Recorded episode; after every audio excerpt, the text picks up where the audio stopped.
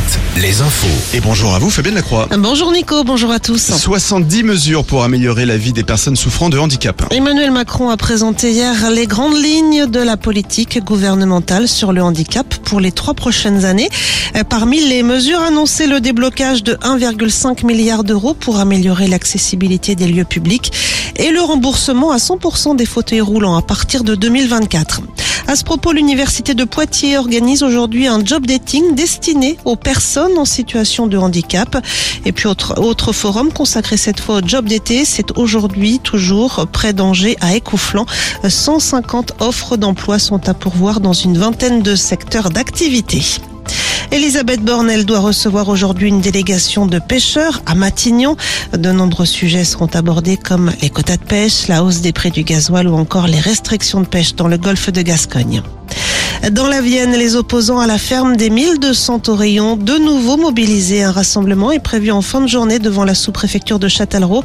L'association opposée au projet de ferme situé entre La Roche-Posay et Châtellerault affirme que les travaux se poursuivent alors qu'ils auraient dû être interrompus depuis le 15 mars.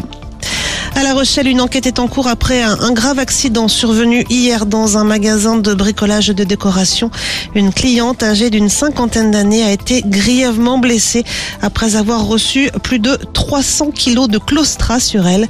Les causes et les circonstances du drame demeurent pour l'instant inconnues. Et on passe au sport avec le basket. Pas de titre européen pour Cholet. Les Choletais ont été battus hier soir dans leur salle. Défaite de deux points en demi-finale retour de la FIBA Europe Cup face à Vloklavek. Les Polonais qui s'étaient imposés de 4 points en match aller sont donc sacrés champions d'Europe. Cholet, le vice-champion d'Europe, doit maintenant se tourner vers le championnat avec un déplacement très important dès dimanche après-midi chez le leader Monaco. Quant à l'équipe de France de handball, elle s'impose de 19 points hier soir en Lettonie pour le compte des qualifications à l'Euro 2024. Les Bleus déjà qualifiés rejoueront dimanche à Rouen face à l'Italie. Côté ciel pour ce jeudi, du brouillard ce matin et du gris tout au long de la journée avec le plus souvent des averses. Temps très mitigé aujourd'hui malgré des températures douces comprises entre 16 et 23 degrés.